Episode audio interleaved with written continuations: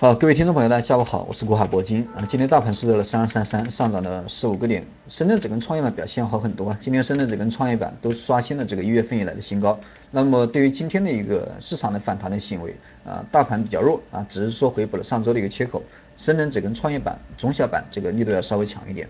呃，可以从这样这样一点来看的话，实际上这个深圳整个创业板啊，也就在一个不涨的这样一个状况之中。啊，虽然说表现比较强势，但是也实际上也就是一个不涨。对于今天的一个运行情况来看的话，呃，出现了一个量能跟这个价格啊出现了一个背离的这样一个状况，而且创业板啊在经过前期的一个反弹过程中啊比较缓慢的一个反弹之后，今天又来了一个放量涨停，最高涨到了百分之二，对吧？所以说这样的一个反弹的话，没有大盘的一个配合，我觉得这样的一个反弹应该会这个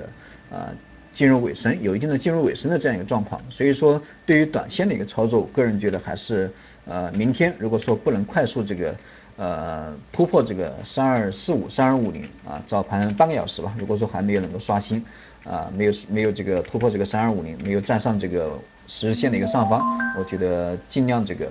啊，尽量这个还是规避一下风险，尽量获利出局。因为我们上周啊，实际上也没没没没有几个点，啊，实际上也没有几个点。因为我是在上周四啊，这个提示大家进场，啊，只是说经历了这个上周五啊，上周五上周五提示大家进场。今天这个因为看到看了看了一下今天的一个状况，我觉得短线的话我们还是尽量规避一下风险。明天如果说呃，如果说快速早盘半个小时。呃，九点半到十点钟之间有一波快速的拉升，那么大家可以持有。呃，同时这个量能如果放出来会更好，那么大家可以持有。如果说明天早上量能依然没放出来，而且这个在十日线附近来回的震荡整理，这个我觉得啊就要这个快速离场。我们短线尽量规避一下风险。至于这个中长线的一个投资者，那么你们可以忽略啊，还是那句话，整体二零一七年的行情肯定要比二零一六年要好。所以说你们做中长线的朋友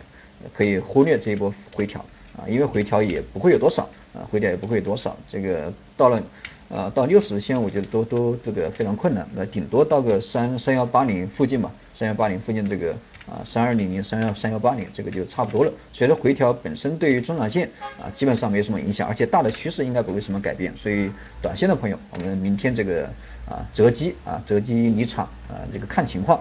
呃，如果说把握不准的，大家可以咨询一下我的微信，国海国金的手写字母加上四个八，有问题在这个微信上面给我留言。然后对于中长线的，我们还是忽略不计。对于今年的一个行情啊，这很多朋友都在问，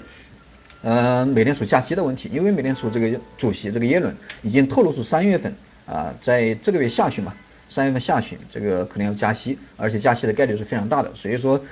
美联储加息这个问题啊，这个问的朋友比较多。实际上我们。呃，不用去管这个美联储到底加不加息，因为美联储加息这个已经是一个确定的事实，对吧？今年可能要加两到三次，啊，不排除这个三到四次，所以说这个呃已经在那里，对吧？我们谁也改变不了，只能说我们从我们国家那个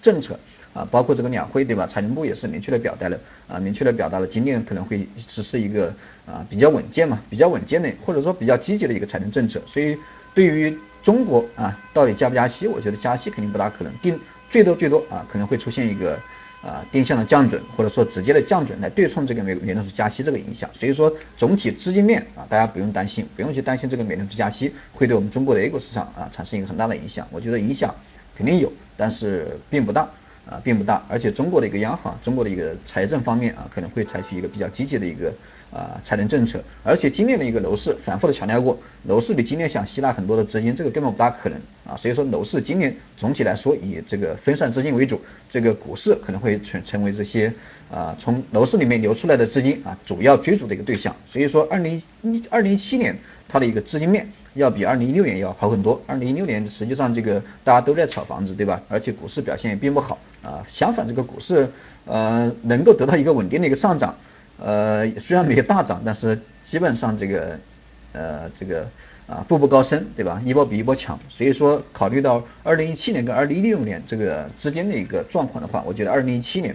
应该会比二零一六年的行情要好啊，最少这个有资金的一个关注。那么对于板块方面，这个两会也是呃，现在虽然这个有有很多朋友都在都说这个啊出于维稳的需要，对吧？这个股市也不可能跌，而且我也上周五也说过，这个呃在回调到三呃这个三三三二三二幺零对吧？三二幺零附近这个应该啊出于维稳的需要，这个这个点也应该不会跌破。那么。到现在为止已经反弹了，那么维稳已经结束了，对吧？到底这个短线的话，我们还是应该注意一点。从板块方面讲，哦，还是两会透露出来的一些消息，关于这个新经济、新产业，对吧？包括今天的一个啊智能、人工智能，对吧？涨得非常好。关于这些未来的一个啊新经济、新产业，包括这个刚讲的这个高端制造，可能都会成为未来的一个大的方向啊。这个不光是两会的一个热点，两会过了以后，包括今年、包括明年，可能都是资金主追逐的一个主要的热点。关于这个中国的一个 GDP 的一个增长，对吧？中国的一个啊就业问题，中国的一个经济的发展，可能未来都会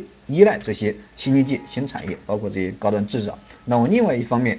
呃，像其他之前比较老的一些话题，包括“一带一路”啊，对吧？PPP 啊，像这样的一个概念，可能都会啊受到这个资金的一个。啊，主要的一个关注，而且现在的一个 保险的一个资金，对吧？你现在也不可能说啊，像之前一样操作什么万科啊，操作什么像什么恒大人寿啊，对吧？像这些股这些这个保险公司啊，去那样操作啊，那么保险的资金它肯定要需要流入到股市里面来，所以说基于这个保险的一个呃保险的一个性质吧，啊，最起码它不会亏钱，对吧？所以说他们的一个资金可能更多的会流入到这些大的方向。像新经济、新产业，什么高端设备啊，对吧？一带一路啊，PPP 啊，啊，像这样的概念可能会流入的越来越多。呃，这是我个人的观点，大家可以去参考一下啊。那么总结一下今天的一个行情啊，今天这个虽然说大盘上涨，而且深圳指跟创业板表现的非常好，但是短线啊，深圳指、创业板已经出现了量价背离的这样一个现象，而且大盘今天也是啊回补了缺口以后，也没有什么大幅的上涨，所以说我个人觉得短线的话。啊，大盘也不会那么容易啊，直接上去，还是需要这个震荡，还是需要回调一下啊，有那么一点风险啊。明天如果说早上，